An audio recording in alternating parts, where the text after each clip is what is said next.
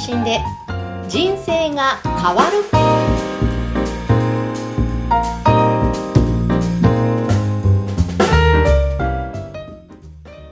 こんにちは、小ラボの岡田です。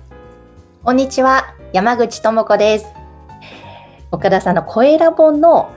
LINE 公式アカウント、あ、確かはい夏ぐらいからスタートされましたよね。そうですね。はい。いかがですか、今。あの、おかげさまで登録者が徐々に徐々にではあるんですが、増えてきた感じですね。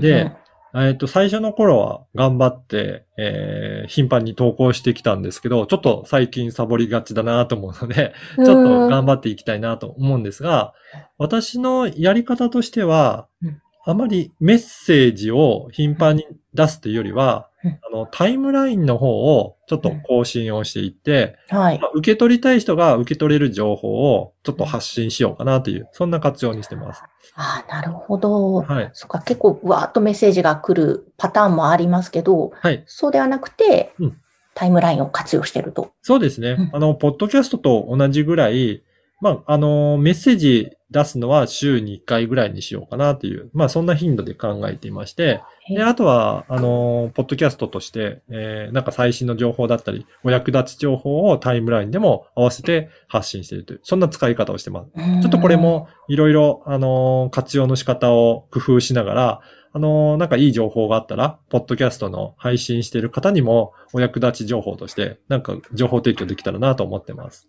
うん、じゃあ、ちょっと今模索ししながら。っそうですね。ていうはい感。じなんですね。はいわ。かりました。ぜひ、あの、後ほどまたご案内しますが、皆様の感想、質問も LINE 公式アカウントから受け付けています。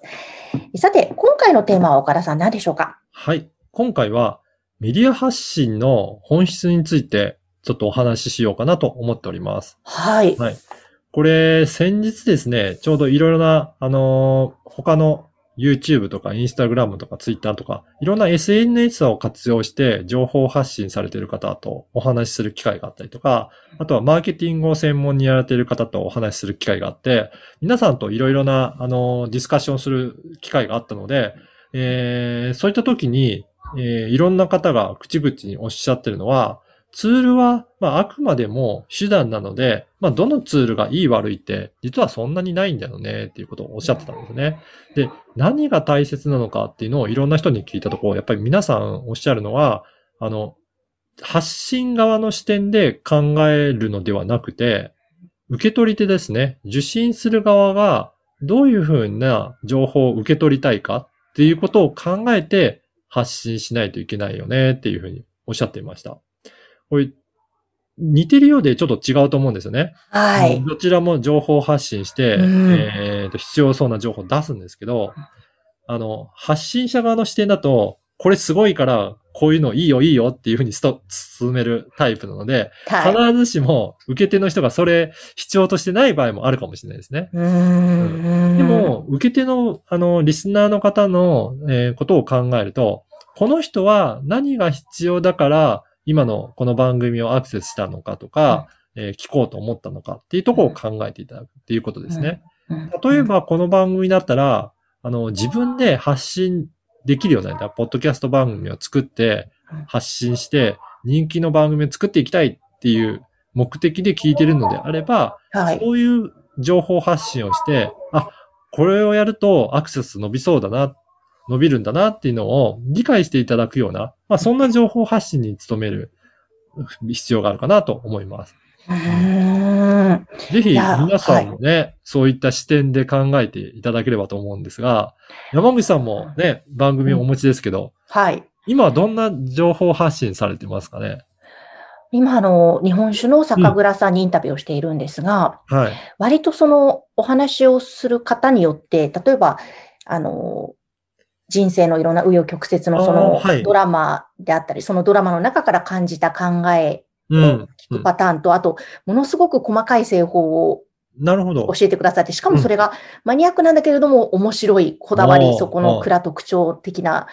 のだったり、だからうん、毎回違うので、はいはい。これ確かに受け手の人が何を求めてるかっていうのをちょっと柱に、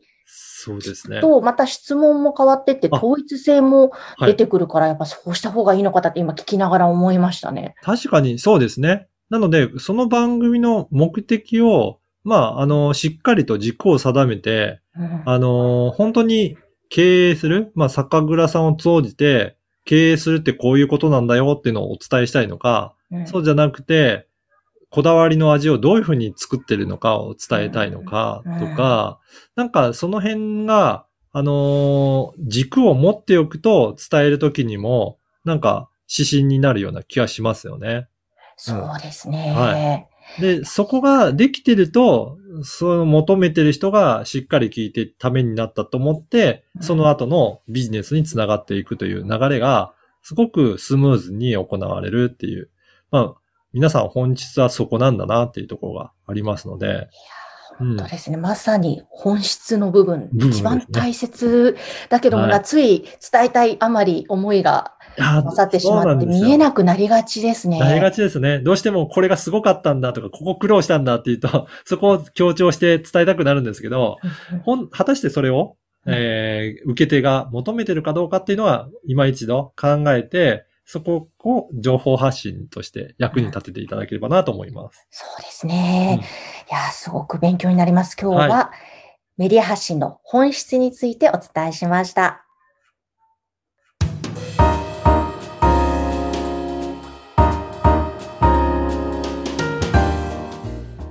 続いてはおすすめのポッドキャストのコーナーです。今回ご紹介していただける番組は何ですか？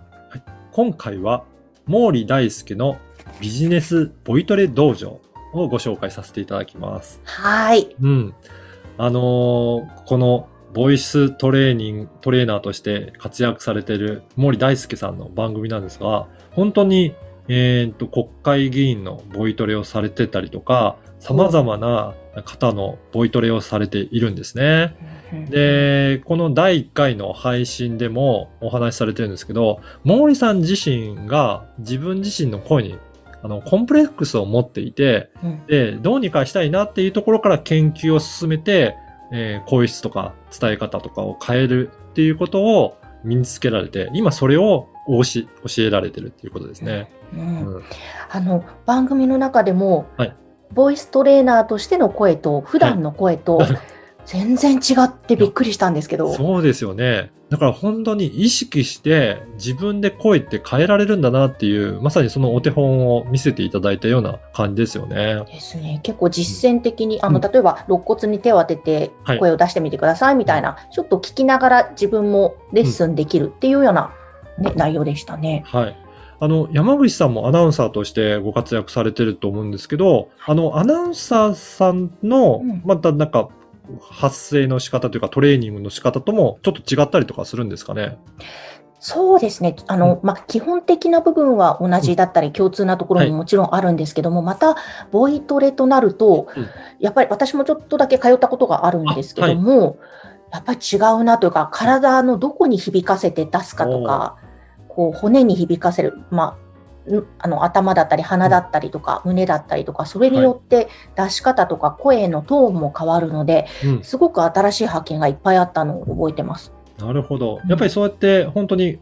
体を楽器のようになんか響かせて、それで発声するということなんですね。ね、そうですね。面白い。はいだから、なんだろうな、あの、そういう声の仕事をしている方にもいいと思うんですけど、ビジネスマンだったり、うん。あと普通に何かちょっと、なんだろうな、こう、割とストレス発散といいますか、こう、気持ちいいんですね。自分で声を響かせて出すのって。なるほど。だからいろはいんな方やってみるとすごく面白いんじゃないかなと思います。うんはい。特にあの、普段なかなか声が通らないとか、なんか、あの、声のお悩みがある方はもちろんそうですし、ビジネスで、えーもっとこんな雰囲気に伝えたいとかっていう、ご自身の印象にも大きく変わってくるかなと思いますので、うんぜひチェックしていただければなと思います。ですね。はいぜひぜひ、ここからまた楽しみですね、配信そうですが。はい。そして、この毛利さんは、あの、5日間の無料メール講座も、えーされてるということなので、ぜひ、えーこのポッドキャスト番組チェックいただくと、その URL も掲載されていますので、ぜひそこから登録して、えー無料レッスンもやってみていただければなと思います。えぜひ皆様も聞いてみてください。今回は毛利大輔のビジネスボイトレ道場をご紹介しました。皆様からのご感想やご質問は LINE 公式アカウントでも受け付けています。説明文に記載の URL から登録をしてメッセージをぜひお送りください。岡田さん、ありがとうございました。ありがとうございました。